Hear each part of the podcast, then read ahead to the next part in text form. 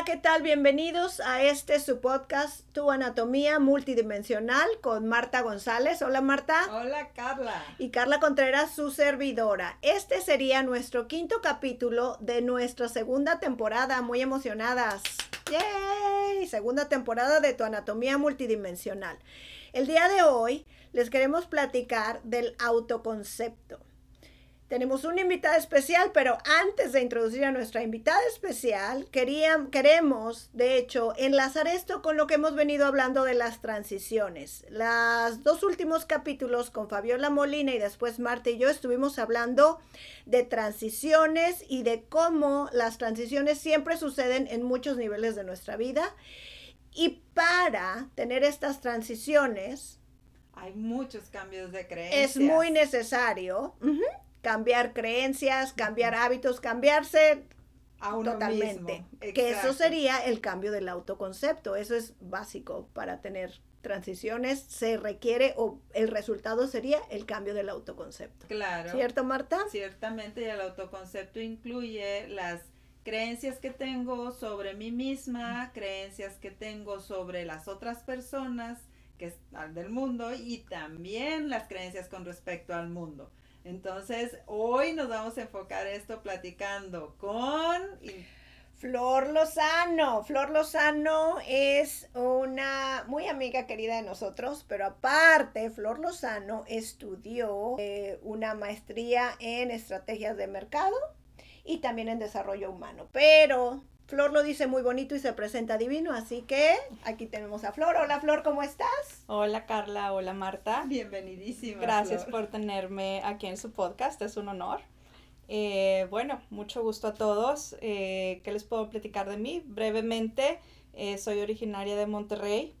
sí, estudié la carrera de comercio internacional en el TEC y después de trabajar en varios puestos en Monterrey de recursos humanos y mercadotecnia, descubrí la pasión por la publicidad y eso me motivó a emigrar a los Estados Unidos para Austin, Texas, para llevar a cabo una maestría en publicidad en la Universidad de Texas.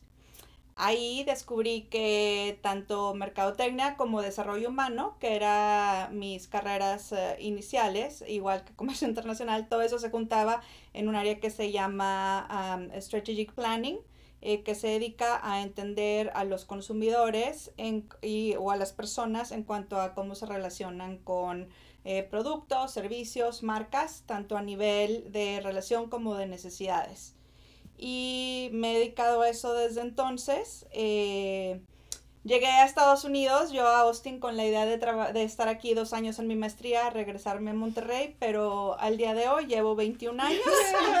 que hoy cumple, hoy, cumple. hoy es mi aniversario aquí. Exacto. Y hoy este, tienes mayoría de edad. Tengo mayoría de edad en los Estados, Unidos. Exacto. Y eh, bueno, ha sido una aventura eh, un cambio constante de, autoconcepto, eh, de adaptar creencias, adaptar muchas cosas, pero bueno, muy feliz.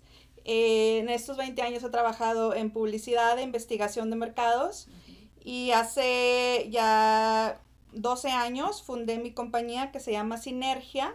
y nos dedicamos a hacer investigación de mercados y desarrollo de estrategia de marcas, no solamente marcas así como cereales y jabones, pero ayudamos a hospitales, a organizaciones gubernamentales, a todo eso, a conectarse de mejor forma con los consumidores eh, multiculturales. Eso quiere decir gente inmigrante de otros países, como gente de otras razas y grupos étnicos en Estados Unidos. Wow, qué y bueno, eso llevo haciendo los últimos 12 años de mi vida. Este, además, eh, en la parte personal, estoy casada, tengo dos hijos adolescentes y somos una familia multicultural también. Eh, mis hijos nacidos en, en, Estados Unidos, mi esposo nacido en México, de padre italiano, entonces somos una mezcla de cosas ahí, de, de nacionalidades. Viajamos con 12 pasaportes generalmente. ¡Wow! Este, ese es un muy buen símbolo de la multiculturalidad y nacionalidad. Sí. En mi tiempo libre, eh, que bueno, queda poquito, pero lo disfruto muchísimo. Eh, disfruto hacer ejercicio, hacer hiking en la naturaleza, tratándome de escapar de la ciudad cada vez que podemos. Me encanta el arte, entonces disfruto mucho eh, visitar museos y exhibiciones siempre que hay. Y eh, soy muy creativa, la creatividad la uso más que nada en la cocina, haciendo repostería y cocina Ah, internacional. Y en adaptación de creencias. Y en adaptación de creencias, pues ahí hay que ser creativo, pero ya es parte de quién soy. Sí.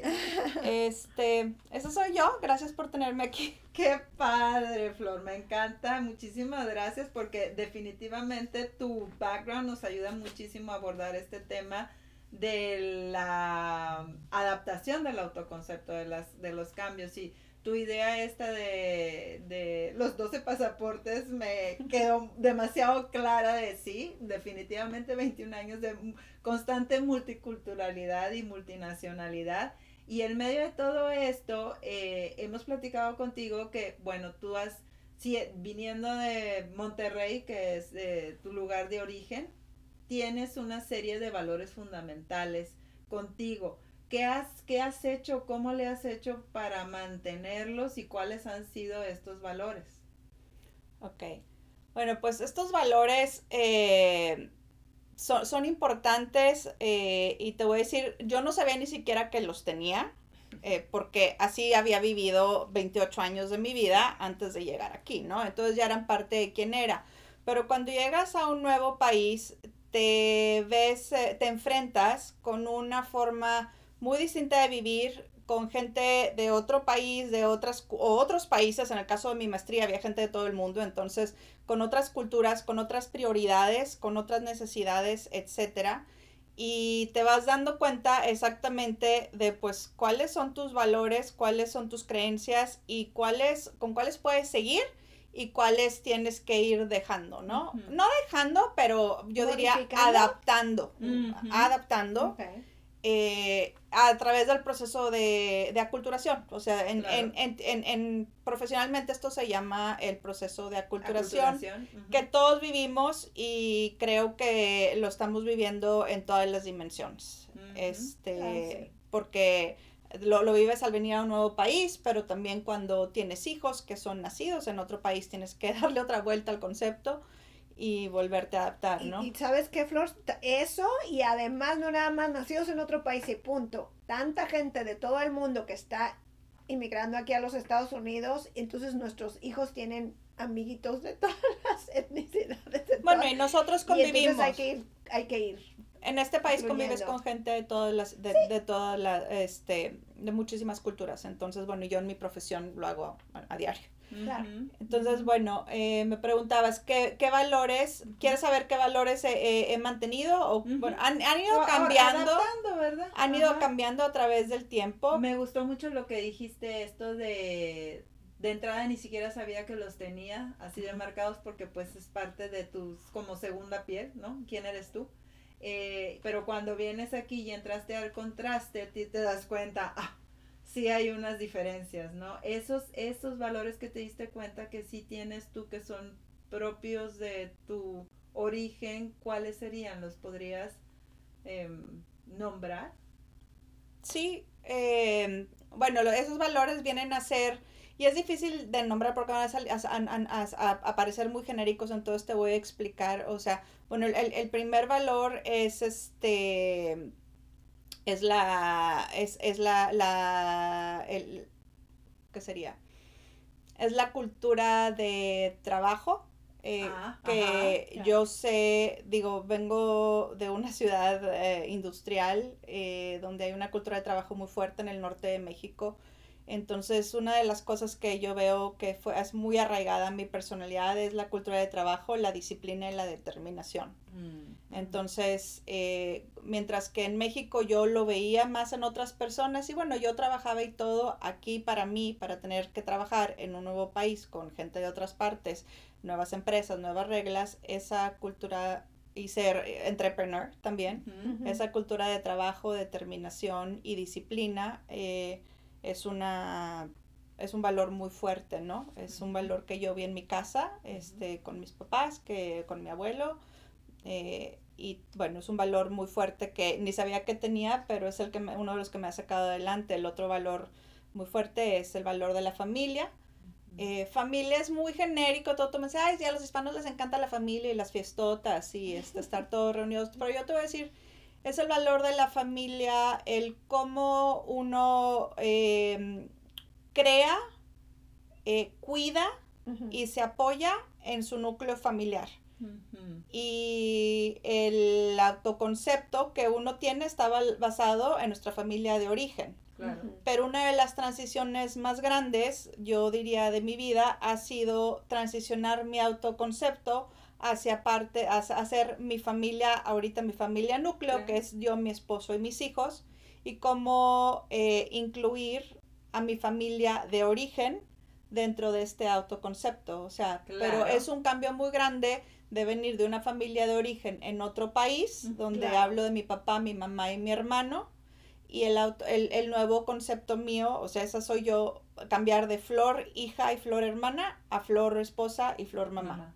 Y en otro país con otras creencias, con otras cosas que tienes que ir adaptando, porque todos tenemos esa transición los que decidimos dejar papá, mamá y casarnos, ¿verdad? Pero cuando estamos en este punto ciego de valores, etcétera, es como, como que estás sigues repitiendo, no, no con una mala connotación, pero vas en la misma ola, pero cuando te separas ves muchas diferencias. Sí, sí, o sea, el- ahí, ahí es donde te puedo decir, te puedo hablar de las transiciones más grandes en la vida. En mi vida profesional, habiendo trabajado 10 años en México, 20 años aquí, te- tengo muy claramente cómo ha ido cambiando mi autoconcepto y el valor principal ahí es la disciplina y la dedicación Y determinación. y determinación. Muy bien. Y en mi familia, eh, tanto viniendo de mi familia de origen a mi familia nuclear a- ahorita, eh, las cosas que quedan mucho, bueno, es ese sentimiento de, eh, de como, de, de unidad, de Sí. apoyo, este, y de, y de confianza interna unos en otros. ¿no? Claro, Claro. sí, es la contención. Oye, Flor, fíjate que, bueno, platicando contigo la vez pasada, tú nos comentabas y me llamó mucho la atención que cuando tú te cambiaste para acá, eh, se te desarrolló una enfermedad autoinmune, que gracias a que tú estudiaste desarrollo humano, pudiste cachar perfectamente que tenía que ver con todo esto del autoconcepto, básicamente. O sea, tú sabías que era tu cuerpo también respondiendo a todos estos cambios. Cuando tenemos cualquier tipo de transiciones que nos llevan a un cambio, el cuerpo siempre va a manifestar de una u otra forma. No tiene que ser una enfermedad autoinmune, pero es el cambio de postura o, o- o el cambio de... A mí se me rompían los huesos. Es- eh, ándale. Me daba gastritis. Sí, o sea, como es un poquito esa resistencia. Y en el caso de Flor, le sucedió a partir de que se le manifestó una enfermedad autoinmune. ¿Nos puedes platicar un poquito de esto, Flor? Sí, sí, eh, eso tiene un poco de historia, no sé si la puedo incluir aquí. Claro. claro. O sea, y creo que ahorita lo dices, Carla, que, que siempre que tenemos una transición, y a partir de que a mí me pasó eso, yo también he aprendido que a mucha gente a los dos o tres años de inmigrar a otro país, o sobre todo aquí a Estados Unidos, yo que trabajo con tantos inmigrantes, eh, les, les da algo raro que nunca les había dado, que nadie les sabe explicar. Este, A mí y me dio ciática la primera da vez. ciática? Sí, ciática y empecé a usar lentes. Y, cua- y nada más fue un proceso de un año, realmente. Y cuando regresé a México, se me quitó, re- se me quitó la ciática y volví a ver. sí. Así.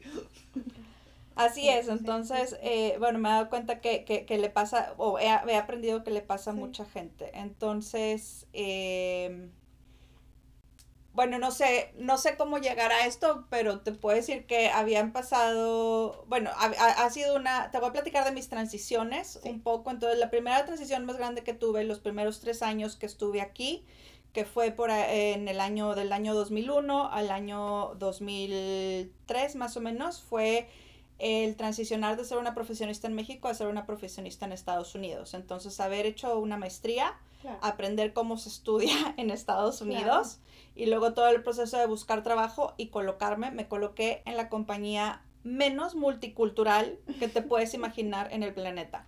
O sea, la única otra persona latina que había ahí era la señora que limpiaba los baños ¿Y tú? y yo. Este, tuve, Wow. entonces ahí mi autoconcepto empezó a cambiar desde el punto de, desde que mi jefe me dio un libro de What Not to Wear, o sea, de cómo me vistiera para la oficina porque yo creo que me veía muy latina. Este, con los colores que usaba, con la joyería que usaba, etcétera, ¿no? Entonces, bueno, esa parte del concepto tuvo que cambiar eh, a un look más, Claro. este, Eh, ejecutivo, ejecu- americano, exacto, super bland beige. Sí, beige y, beige azul marino, Ujú. este, un- todo de negro y jeans. Y bueno, para mí era así como que guarda tu closet para el fin de semana y, Oh y vete a la oficina vestida así, ¿no? Entonces. Empiezas, te empiezas hasta a cuestionar tu concepto de ti mismo, ¿no? Entonces, desde eso, luego el experimentar que como yo tenía un acento, eh, no me incluían en ciertas juntas y todo, hasta alguien tuvo, que, hasta que alguien tuvo el valor de decirme, eres muy inteligente y sabes muy bien lo que estás haciendo, pero no lo sabes comunicar, eh, te voy a apoyar con clases de pronunciación para que puedas ser competente igual que los demás. Y gracias a Dios eh, me lo dio y entonces tuve que volver a cambiar ese concepto de, no, no es que yo sea tonta o que no la haga, es que es el acento, ¿no? Entonces eh, fue ese otro cambio y prepararme para, y trabajé durísimo, eh, clases de gimnasia en la boca para aprender a pronunciar todo a- como los americanos en inglés y poder entonces llegar a participar en ciertas juntas y tomas de decisiones clave. Y tu flexibilidad de ¿Sabes? querer entrar a todo esto que son cosas muy inherentes de tu Mm. manera de vestir y tu manera de hablar. Me- son me- cosas muy personales. Pero Sí. chicas, me llama mucho la atención esto. Ahorita ya no vemos esto. Ahorita entras a una junta y todo el mundo tiene su acento. Ahorita están, o sea, a gusto. Sí, ahorita Están ya- a gusto. Sí, pero ahora también, por ejemplo, nosotros que vivimos en Estados Unidos, el americano también tuvo que acostumbrarse. O sea, que entrarle con los acentos, porque ya estamos más, me refiero en general, ¿no? De igual a igual desde ese sentido. Ok, si yo ya vine y aprendí inglés, ahora tú aprende a entender mis acentos o pregunta sin tener que sentirte inadecuado. Porque lo que estás diciendo es muy fuerte, porque te cuestiona, yo lo he vivido, te cuestiona tus formas de ser, si tú estás bien, tu, tu autoestima, o sea, muchas cosas, porque no tienen nada de malo, pero a la misma vez tienes que adaptarte y es, te simbra hasta la raíz, Correcto. ¿verdad? Sí, entonces eh, te puedo decir que fue así como que la experiencia más grande a nivel profesional de cómo operar con cosas bien básicas como cómo te vistes y cómo hablas. O sea, cosas que ni siquiera tienes conscientes se vuelven conscientes. Entonces, Sí. empiezas a cuestionar todo tu concepto de soy capaz, eh, Sí. pe- pe- pe- eh, pertenezco a este país, me regreso, no me regreso. Sí. Y entonces, bueno, hasta que uno se basa en su determinación, en eh, la confianza en mí misma, el Claro. amor personal, pues, desarrollado Sí. por haber crecido en una Claro. familia muy amorosa, donde siempre me apoyaron, donde siempre me dijeron, tú Sí. puedes. Claro. Este, gracias papá y mamá por eso. Y entonces seguir creyendo en mí misma para, ok, pues lo que me están dando lo puedo tomar como una ofensa o lo puedo tomar Claro. como una ayuda. Yo quiero seguir aquí, entonces lo tomo como una ayuda y sigo adelante, ¿no? Entonces, bueno, seguí trabajando en esa, en, en esa compañía por un rato hasta que re- me fui a una compañía de em, publicidad multicultural de- dedicada a los hispanos y dijo, bueno, ahí sí yo soy hispana, ahí sí pertenezco. Y fue como regresar a mi familia en gran parte porque éramos un montón de latinos, era una compañía chiquita, nos queríamos mucho, nos apoyábamos mucho y fue algo ya mucho más cómodo. Pero lo que aprendí después de los retos y estas cosas que me pusieron en esta agencia no multicultural, eh, muy anglo, eh, fue muy valioso para mí. Porque aprendiste también. Porque desde aprendí su mucho de la cultura americana Claro. que me ayudó después a, a llegar a la otra agencia hispana y tratar, es, tratar esa perspectiva profesional y esa Claro. visión que no existía del otro lado. Claro, Correcto. claro. Entonces, eh, y ahí sí, fue... es ahí como aportaste tú en esta nueva compañía. vine a aportar algo nuevo y me di cuenta de espacios que no, que no se estaban viendo, de puntos ciegos que simplemente nadie podía ver por el hecho de estar en la misma burbuja. de estar en la todos. misma burbuja Claro. y casi Ujú. todos venir de Latinoamérica. Y eso me dio, eh, eh, en vez de pelearme con eso, vi la oportunidad de abrir una compañía que se llama Sinergia, en donde nos dedicamos a, inte- a- en donde traemos, integramos todas las prácticas de mercadotecnia y investigación de mercados de lo que le llaman general market, o sea, el mercado anglo o. Estados Unidos con las prácticas eh, hispanas ujú. y creamos una propuesta muy única integrando ambas cosas. Entonces, Wow. Después de pasar por todo eso, el fundar mi compañía y empezar a trabajar como una mujer latina en Estados Unidos tocando puertas, porque yo me aventé como el borras, ¿eh? O sea, dije, no, yo sí puedo. Sí. Como siempre, porque te digo, mis papás siempre me aplaudían para... Yo sí, claro que sí. sí. puedo, ¿no? Este, Soy Flor Lozano. soy Flor Lozano, o sea, claro, porque Obvio. no voy a poder, y esto hace falta, pero yo era la única que lo veía hasta que poco a poquito se fueron abriendo puertas. Ajá. Entonces, ese ahí fue, o volverme a cuestionar mi autoconcepto y decir, Dios mío, o sea, ¿qué hago? Eh, y, y fue un desgaste de estrés y emocional y físico muy grande, y ahí fui, tuve la primera etapa de, de, de enfermedad autoinmune que se me manifestó con un dolor muy fuerte en la cadera, o sea, un día se me quedé atorada de no poder Ay, caminar. este, y una inflamación muy rara, eh, artrítica en la cadera, y nadie sabía qué era en el, eh, en la parte baja de la espalda, y nadie sabía qué era, y pues bueno, así estuvo. Está estresada, Este, señora. terapia, lo que tú quisieras, ¿no? O sea, pero básicamente como que yo no podía seguir caminando hacia adelante. Entonces, siempre he sido muy de trabajar no nada más con eh, la parte, la medicina occidental, pero la medicina oriental y holística y, y sí, eh, Y diferentes ese terapias. fue momento donde tú dijiste cuál es el mensaje ahorita de mi cuerpo y sal- saliste con este de no estoy pudiendo avanzar hacia adelante. Sí, Sí, lo dijiste muy Ujú. claro, no. no sí, quiero sí, caminar. no puedo, no, no, ya no podía caminar y eso se dio a partir de la primera vez que yo dije no voy a mi casa a Monterrey a pasar Navidad Oh. porque estoy muy ocupada en el trabajo. Ah. Entonces ahí fue así Un como choque. que un choque de jamás se había dicho que no. eh, hay- Choque de energías. el claro. drive más grande para mí siempre había sido mi familia y cumplir con todas las expectativas, necesidades de mi familia. Y aquí Claro. entró la parte profesional, donde tuve que darle prioridad porque en verdad estaba, estaba yo en un momento muy crítico en donde no podía distraerme simplemente. Entonces esa fue como que la primera parte de la primera manifestación autoinmune. En ese momento no le, no le llamaron a enfermedad autoinmune ni Claro. artritis. Eran un montón de diagnósticos que no venían al caso.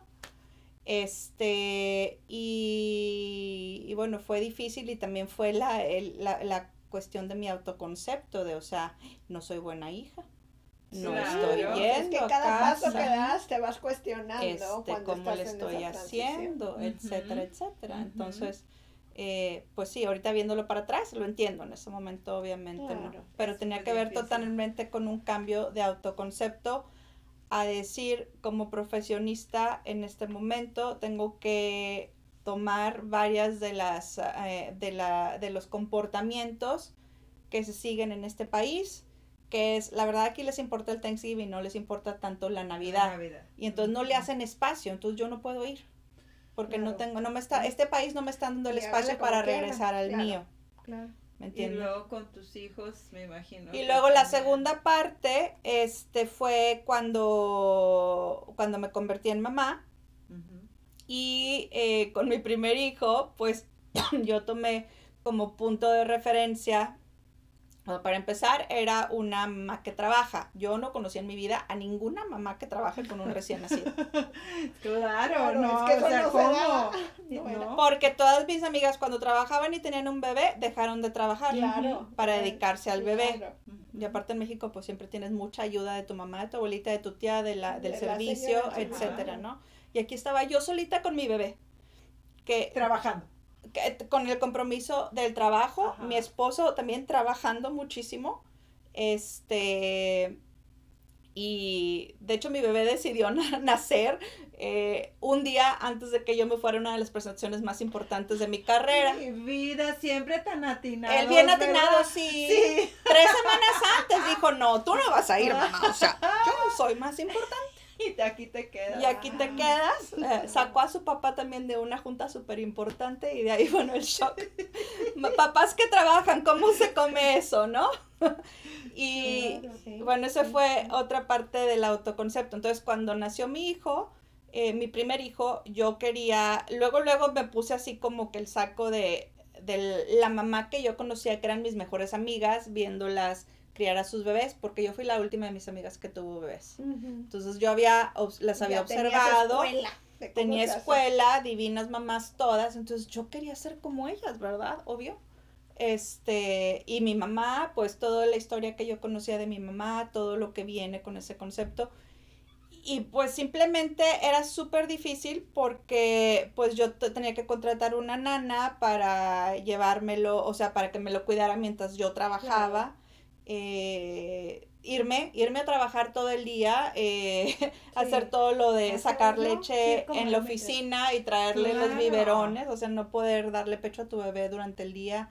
Eh, un chorro de cosas que se fueron poniendo hasta, y pues sí, mucho estrés porque yo quería hacer una, yo quería eh, implementar mi concepto de madre de, un bebé, madre de familia, de madre de familia, muy basado en mi concepto mexicano o de Monterrey, no quiero ser mexicano, pero como era en Monterrey, en la sociedad donde yo crecí, aquí hasta que dije, no, no puedo, y empecé a aprender dije, pues, ¿cómo es aquí? Empecé a observar, dije, voy a hacer lo mismo que hago con mis consumidores. O sea, ahora yo soy la clienta y yo voy a hacer como se le hace para ser mamá aquí. Claro, empatía contigo. Y a tener empatía con mismo, conmigo misma, ¿no? Y bueno, empecé, me, me, empecé a seguir a una parenting coach este, que ayudaba a muchos grupos de mamás a, a lidiar con su primer hijo. Mm. Este, me metí con mi niño a Jimboree y me hice amiga de otras mamás ahí. Típico, ¿verdad? Ajá. Y pues empecé a observar cómo le hacían y pues qué cocinaban y este...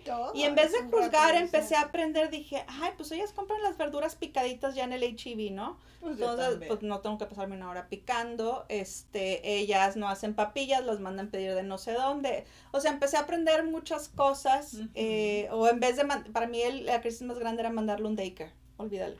Entonces, ay, pues. La culpa, ¿no? Una culpa horrible. Entonces, no, pues esta chica tiene una nana que se queda en su casa y el señor es de México y es bien linda, pues voy a tener una nana en la casa. Me ofrecieron un trabajo donde pude, podía trabajar de casa tres días a la semana, pues lo tomé y fueron muchos cambios que tuve que ir implementando para poderme adaptar a ser una mamá aquí. Pero sí, siempre existía la culpa y siempre existía todo. la historia fast forward o vamos a avanzar rápido, cuando tuve mi segundo hijo, pues se complica más porque ya son dos. Entonces ya ahí, este, y yo acababa de empezar mi compañía en el momento que, muy, muy, muy alrededor del momento que nació mi segundo hijo. Entonces tenía toda la responsabilidad de mi nueva compañía, tenía dos niños y quería yo todavía seguir operando un poco como mamá americana, pero todavía con los valores hasta que ya de plano sí tuve que, que tomar varias decisiones donde dije, culpa al lado, este, yo necesito crearme esta estructura para que podamos funcionar como una familia en Estados Unidos. Organizar, ahora sí que y organizarnos y revisar mi autoconcepto. A partir de ahí eh, desarrollé una enfermedad en la tiroides que nadie se podía explicar y fue la parte autoinmune con la que sufrí cerca de cuatro años y nadie me podía decir qué era porque no era, no era Hashimoto, no era lupus, no era nada, o sea, no era una artritis reumatoide, parecía era una enfermedad fantasma. Entonces, pero yo tenía todos los síntomas de todo. Pues pero no lo podían determinar como una. Hasta que, nunca se me va a olvidar, fui con una doctora y me dijo, no sé, pero pues tienes que venir cada tres meses porque, pues de aquí puede, no sé, puede desarrollarse un cáncer o que ya se esté desarrollando. Y yo dije, ay, susto total. susto total. Y entonces pues sí, ese fue así como vamos a tener que cambiar ahora sí muchos patrones de cómo pero, cómo como. Estoy entre la vida y la muerte, básicamente. Porque no sé qué va a pasar. o cambias o cambias, claro, o cambias o cambias. Y entonces empecé a trabajar con un coach, eh, no un coach, pero empecé a trabajar, descubrí constelaciones familiares y empecé a trabajar con un terapeuta de constelaciones familiares. Mm, este para acomodar el audio y el video, ¿no? Porque aunque yo me había tratado, por los últimos cuatro años o cinco, había tratado de adaptarme y tomar lo mejor que pudiera y todo, yo seguía cargando con unas culpas muy grandes de, ay, no soy lo que, mi, lo que mi mamá me enseñó, no soy lo que se espera de mí. exactamente. No, hombre este. Y entonces eh, empecé a trabajar con el sistema de constelaciones familiares y fue lo que me hizo darme cuenta que tenía que crear un nuevo concepto de mí misma, tomando muy en cuenta, honrando y respetando los valores que habían sido inspirados por mi familia de origen, pero creando una nueva realidad para mi familia eh, nuclear en este momento. Y este y pues empezar a aprender una nueva parte de mí, eh, ver mis fuerzas, ver mis debilidades y, irlas adaptando poco a poco. Qué interesante, porque es todo un camino de muchísima redefinición, como bien tú decías, y finalmente de creación. Y, final, y, y me encanta esta manera en que lo pones, eh, que hayas em, encontrado esta parte de constelaciones familiares donde el foco muy fuerte es honrar tu origen y honrar esto nuevo que estás creando tú para ti. Entonces, fueron años, porque lo que yo te escucho, años y diferentes etapas y situaciones para tú llegar a esta conclusión, a esta nueva creación. Y luego, obviamente, eh, tú lo vives, ¿no? Y tú lo estás viviendo y estás aquí.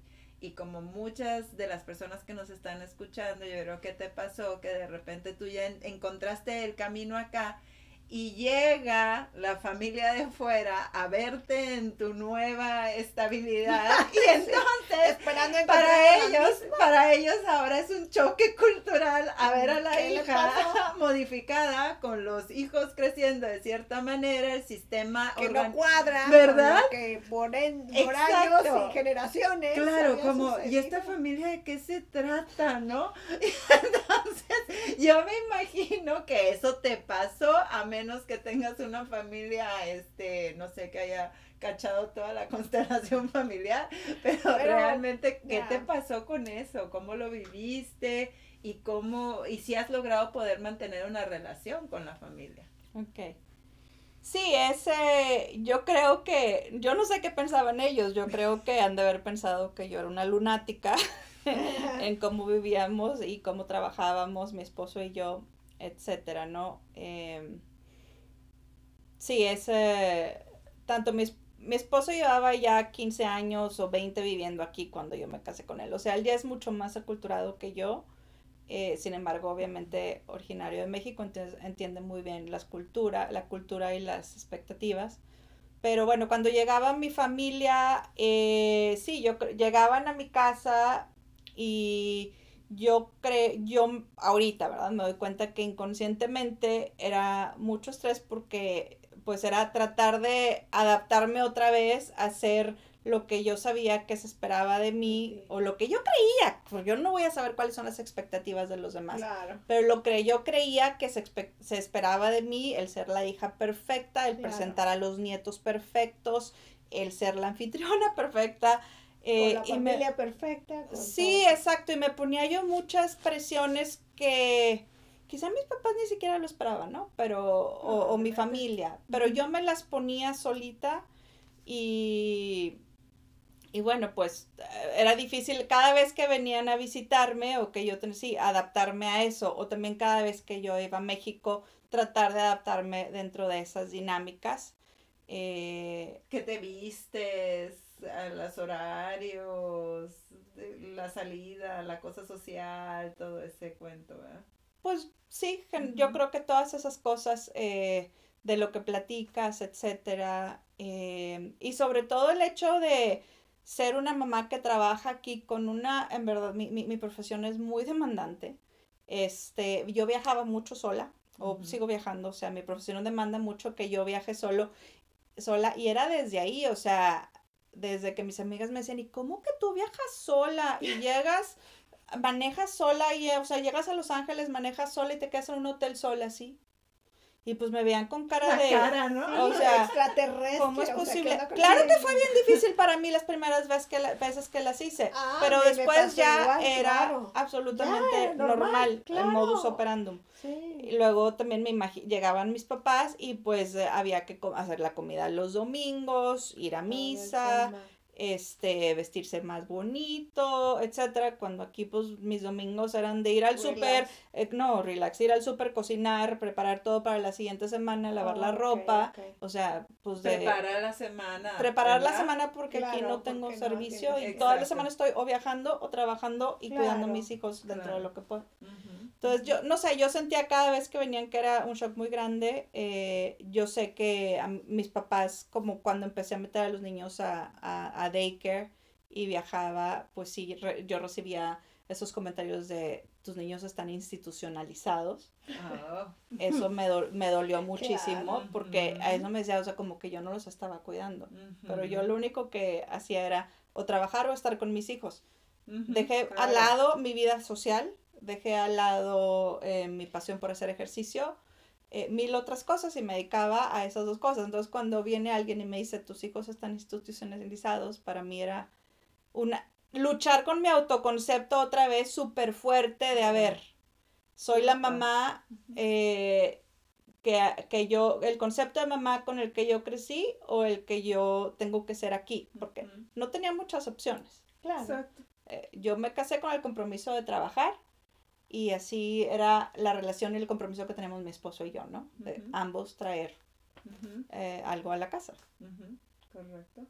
Y sí, es una... eh, ¿Cómo le hiciste tú cuando estabas, te daban esos comentarios para soltarlos, dejarlos ir o, o si te generaron a ti una división en un momento dado ahí con tu familia? Me generaban mucha angustia y eh, se manifestaba en problemas del estómago, Oh. en problemas de inflamación otra vez y era porque al mismo tiempo yo tenía ya unas creencias aquí o un autoconcepto, llegaba la influencia de afuera o visitas de afuera y pues antes de que yo creo que ellos entendieran cómo vivíamos aquí, eh, pues era difícil tratar de... Era inconsciente, pero energéticamente yo creo que era difícil que, que, que se incorporaran ambas, ambos modos de Ambos vida. modos, perspectivas. ambas Oye, Marta, perspectivas. pero bueno, en todo esto, por ejemplo, este, Flor está tratando de cierto modo, hasta cierto punto, poner límites. Pero muchas veces todo lo que platica Flor me, me resuena mucho con muchas cosas de vida personal o de mi familia, ¿no? Que yo me acuerdo que, que, que siempre la familia opina, ¿no? Y, y, o sea, no nada más conmigo, lo vi con mi hermano, etcétera, o sea, en familia, ¿no? Los que venimos acá y, y vivimos otra realidad. Y este, y a veces, aunque uno ponga límites, es, es complicado porque o lo toman a mal, o, o sea, c- ¿nos puedes decir un poco de Un esto, poco Marta? más de ¿Cómo- este asunto ¿Cómo, de cómo se puede deshebrar esto y, y hacer un entretejido bonito? Claro, y sí lo, lo vamos a ir platicando eh, en la siguiente plática que tengamos a fondo, pero yo creo que Flor también quizás has hecho cosas de estas, porque una cosa es cuando uno pone límites, y es bien padre cuando te hacen caso, ¿verdad? Pero Claro. la- casualmente, este... Bueno, te hacen caso, o sea, se enojan tantito, pero Claro. ya te hicieron caso. Exacto, ¿cierto? pero la gente te pone, te quiere controlar, digamos, Ajá. y tú quieres poner límites a ese Ya, control o a esa opinión. Entonces se convierte en una situación bidireccional de control, de ya te quiero decir mis opiniones, te quiero controlar y uno dice, no, no me controles, deja de estar haciendo esas cosas. Entonces, hay veces que sí lo dejan de hacer, hay veces que no lo dejan de hacer. Si lo dejan de hacer bruto y la razón y toda la emoción persistió, pero si no, el cambio es como dijo Flor, lo que hiciste tú en constelaciones familiares. Hay que desengancharnos de alguna manera y esta es palabra de, de, de saber que la realidad y la el fenómeno de las emociones que sucede dentro de mí, de estas yo siempre estoy bajo control. Claro. Entonces necesito yo cambiar mis propias percepciones, como lo que tú comentabas, Flor, pues tengo que honrar eso y cada vez que me daba el kick de la culpa, en un momento dado tengo que hacer algo con esa culpa, ¿verdad? Ellos no han tenido todo este tiempo de proceso que yo he tenido, yo sí y yo sigo honrando mi nueva creación. Entonces, luego platicamos en la que sigue hablando de las multidimensionalidades, como en y el multicultural y la todo multiculturalidad todo es multi. de, de, de sí, muchas veces nos enojamos y obviamente podemos utilizar partes de las meditaciones, como hacíamos en el primer, este, la, nuestra primera temporada, de ir soltando esa parte de la energía de enojo que nos da cuando sientes que alguien te quiere controlar. Pero de eso es parte del proceso de desengancharse. Mm. Y de eso platicamos en la que, en la que sigue. Pero ¿Te suena flor también? Sí, es como el, el necesito yo desengancharme, soltar eso. Bueno, yo creo que para mí el reto más grande en los últimos 20 años ha sido eh, la constante revisión de mi autoconcepto este, y, y en verdad eh, tomarlo, abrazarlo, creerlo y a partir de ese auto y apapacharlo mucho, ¿no? Y a, a, través de ese, o sea, después, una vez con ese concepto, autoconcepto muy claro, tratar de establecer una relación con los demás, o sea, con mi familia, con mis amigas en mi ciudad, de origen, eh, con otros latinos que acaban de llegar aquí y que están en diferentes niveles de aculturación o asimilación a la cultura, eh, con gente de este país y poder relacionarme con las diferentes personas tomando lo mejor que puedo de, de, de, de ese otro lado, ¿no? Claro. De esa situación. De esa situación y de esa persona. Personas, claro. Este, yo sé que mucha gente se siente incómoda y antes me daba muchísima culpa y muchísima preocupación y no podía dormir. Pero pues ahorita básicamente eh, sé que todos somos diferentes, o sea, que así como yo pienso que hay cosas que ellos hacen que a mí no me hacen sentido, claro. pero no los juzgo, ellos lo hacen porque así es como a ellos les funciona en su vida. Y yo hago las mías como me funciona en mi vida y bueno, en cuanto a mi relación con mi familia de origen, yo creo que cada vez que hay una de esas dinámicas, pues yo aplico la de honrar este, agradecer por qué están preocupados o por qué piensan eso y respetarlo. Y el respeto es mutuo, el respeto es eh, yo respeto como tú piensas, eh, no me engancho, ¿verdad? O sea, yo respeto como tú piensas y entiendo por qué. Y al, al tú respetar a alguien, creo que logras el respeto del otro lado. Exacto, esa es, esa es la descripción del desenganchado. Muchas gracias. Exactamente. Es el, el, el te suelto. No, Ya no me quita el sueño. Sí, y, ahí puede que siempre puede haber un desenganchado con resentimiento y culpa que ese lo viví mucho tiempo. Que no es, no es desenganchado no es desenganchado real. Entonces, cuando crees que estás haciendo eso, pero no lo estás haciendo realmente, es cuando el cuerpo, Carla, regresando a la a, a, la movilidad, a las enfermedades autoinmunes, a todo eso, es cuando el cuerpo reacciona porque dice, no estás en sincronía. Exacto, no es cierto, te, no es cierto, o, pero no o dejas de poder moverte o se te inflaman las articulaciones porque el cuerpo se está defendiendo de, de la falta de sintonía y sincronización. es incoherente, entonces tú no ves la incoherencia, pero el cuerpo grita. Claro. Entonces, eh, ahorita cada vez que yo me doy cuenta que mi cuerpo grita de alguna forma, eh, pues tengo que regresar a esos tres pasos, ¿no? A este, aceptar, eh, a, honrar, sí, a, honrar, agradecer, que es muy importante, y a respetar. Exacto. Es honrar pasado, agradecer pasado y honrar tu propia creación y apapachar. Y respetar. respetar. Sí, porque muchas veces esa honra y esa propia creación tampoco les encanta a otras personas porque no es su visión y ahí es el, el trabajo de apapacharte y respetarte tú también. Y eso me trae a, nada más a hablar un poquito de los límites. Eh, creo que para mí eh, la no lo tengo aquí enfrente de mí, pero Brené Brown en, eh, mm. en, su, en, en uno de sus libros ella habla muy claramente de establecer límites en las relaciones y el establecer un el límite más grande que uno tiene que establecer es consigo mismo. De no voy a ser, no me voy a convertir yo en lo que yo creo que tú esperas que yo sea. Claro. Exacto. Y ahí hay dos formas, ¿no? O y ahí, o la otra persona lo acepta. Para el otro lado y los dos en paz. Claro, y no me voy, y no me voy a morir esperando a que tú cambies, a que tú seas lo que yo creo que debes de ser. No, y sabes qué, y de repente como que pasa magia. Una vez que llegas a ese punto, de repente te das cuenta que la gente te empieza a aceptar, que te empiezan a respetar, que ya no se pasan de la rayita. Existe un concepto que así se llama teoría paradójica del cambio, que es cuando ya dejas de querer que todas las cosas estén cambiando y ya estás tú contenta contigo, entonces el cambio pasa. Así tal cual. Es como, estaba buscando casa y no encontré. ¿Y qué Sí. creen? ¿Y Iba manejando y me encontré la casa ideal. O el Exacto. pantalón o el Claro, betazar, lo que sea. claro, lejos de la resistencia.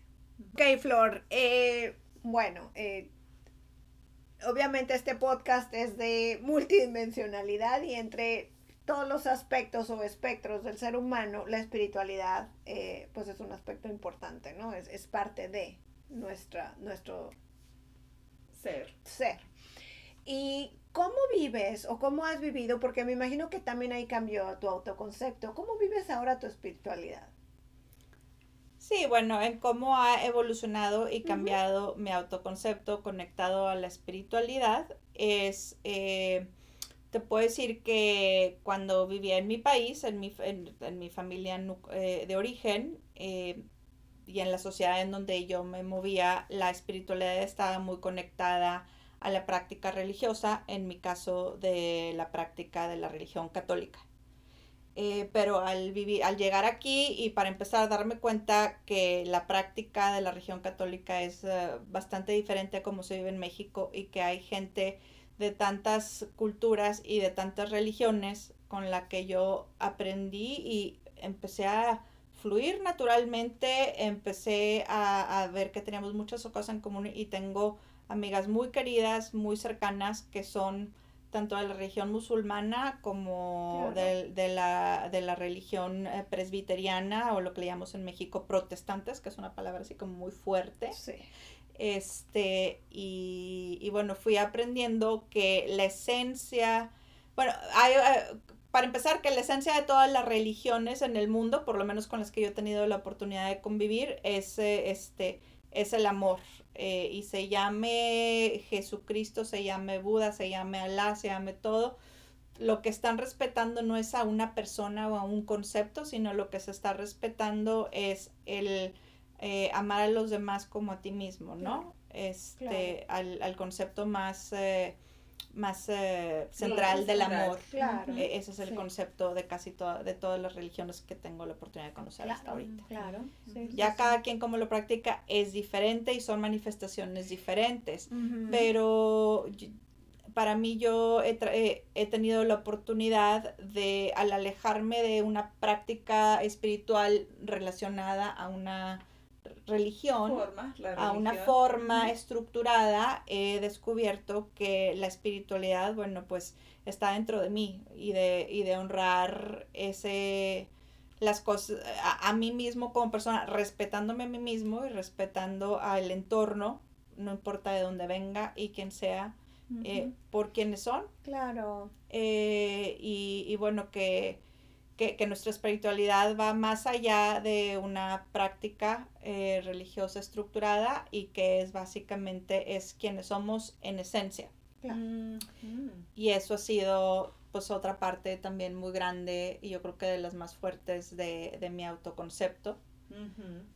Y el, tener, el basar, el, el haber decidido basar la educación de mis hijos eh, en crear, en, en enseñarle lo que es la espiritualidad desde Más ellos mismos eh, dentro de la sociedad en donde viven y no de tenerla eh, ligada a una práctica Fíjate, forma fíjate, Flor, que de una sí, religión Te estructurada. voy a decir algo, yo resueno mucho contigo en muchas cosas. Yo, a mí me gusta mucho la espiritualidad y como fui criada católica, seguí con el, con el asunto lo más que pude hasta que, bueno, como dices, ¿no? O sea, la vida te va presentando diferentes cosas y no es que abandones, pero evolucionas en, en tu vista y en tu, en tu forma de espiritualidad.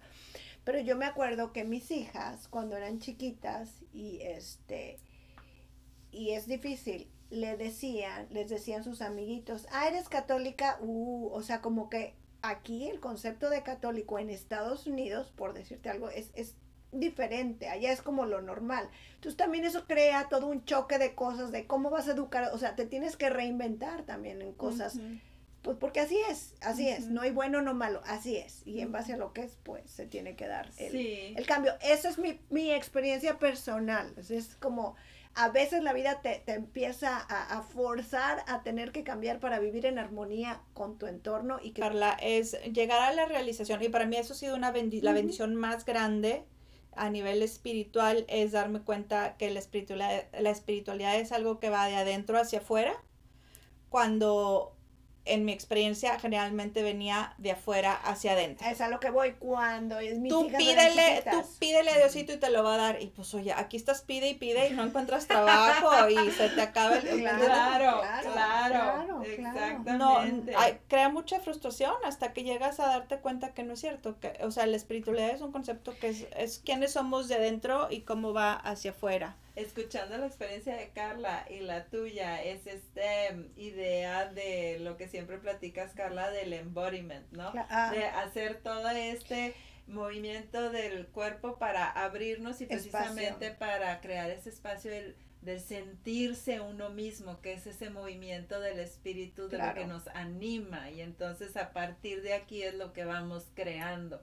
Por eso estamos eh, muy contentas porque esta eh, que nos has compartido toda tu experiencia de todo tu proceso en esta mayoría de edad en la que llegamos hoy, este, celebrándolo con esto, de cómo eh, eh, ha sido realmente el darte cuenta al exponerte a cosas muy diferentes, el cómo es, ah, la vida no nada más era lo que conocía, es todo esto y esa flexibilidad y esa capacidad de readaptación de decir, ok, mente, cambiemos, abrámonos, cuerpo, espíritu, todo, porque con constelaciones el honrar a la familia es el, el, el, el, el espíritu, no es tu, es hasta nivel celular, lo Claro. que le pregunté, preguntaba Carla de lo del cuerpo, de la enfermedad que nos compartías, es este darte cuenta de cómo el cuerpo siempre está hablando, tú lo dijiste ahorita, el cuerpo habla y así tú creas que ya estás en otra cosa, si el cuerpo dice, ¿eh? De cualquiera de sus manifestaciones hay que atenderlo. Y eso es este, tienes mucha experiencia, entonces parte es invitar a todas las personas que, que han tenido esta experiencia de la multiculturalidad, quiero que nos des por último otra vez eso que nos dices que son tus tres cosas básicas cada vez que tu cuerpo te dice "Ah". Honrar mi, mi pasado, eh, o hon- hon- honrar mi pasado, eh, agradecer eh, mi presente y, y respetar eh, en donde estoy aquí y ahora. Respetarme a mí, respetar mi cuerpo, respetar a toda la gente que está alrededor de, alrededor de mí, eh, me parezca o no me parezca su opinión. es muy profundo y muy claro y muy poderoso esto de siempre decir, cuando mi cuerpo está en A, déjame, me recuerdo que no me tengo que pelear, sino honrarme a mí, honrando de donde vengo, agradeciendo en donde estoy y honrando todo lo que soy yo y mi creación, respetando esta creación que soy yo. Nice. Muy Y bonito, Flor. parte de- del respeto, yo creo que es- generalmente cuando, cuando me siento fuera de sintonía es cuando hago algo que, la verdad, este, este concepto es totalmente nuevo también para mí, porque no crecimos con él en nuestra cultura, eh, no nos enseñaron lo que se llama el autocuidado. Mm, Eh, claro. El autocuidado, el darte tiempo para ti, el hacer, aunque sean 10 minutos de algo que te haga sentir bien, que tú te apapaches a ti mismo. Es lo mismo. Venimos de una cultura donde estamos esperando el apapacho y la aprobación de fuera hacia adentro.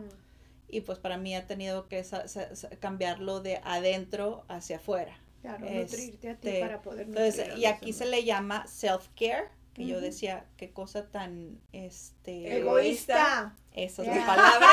Es Pero que no- vieron, los que nos estén escuchando, que se note que yo creo que varias Es que personas lo dijeron mismo, No, ¿verdad? y es que sabes que todo el tiempo. Ahora la gente que todavía no está ahí donde tenga esa, ah, ok, ya me cayó el 20 que es self-care, te dices que ahora todo es egoísmo, todo es yo, yo, yo. No, no, no, no, no, no. No, no, no, son No, no, este, no. y- eso es Claro, a y es muy ti sano. y saber si necesitas tener 10 minutos eh, acostado en tu cama con las piernas para arriba, eh, 10 minutos caminando, eh, 10 minutos escuchando tu Claro. canción favorita, Ujú. este Pues al final del día es para el bien de los demás también. viendo sea. fotos del recuerdo, lo que sea que necesites en ese momento eh, para o de alimentarte como tienes que alimentarte, de cocinarte algo rico, es algo que tienes que hacer constantemente para poder eh, seguir en armonía y seguir, yo los quiero dejar con una última, eh, el autoconcepto es una, una cosa en evolución y todos los días,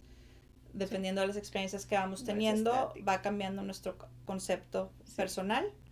Y si no te das espacios, aunque sean 10 minutos del día, para poder reconocerte y, em, y aceptarte, pues es muy difícil seguir andando. Claro.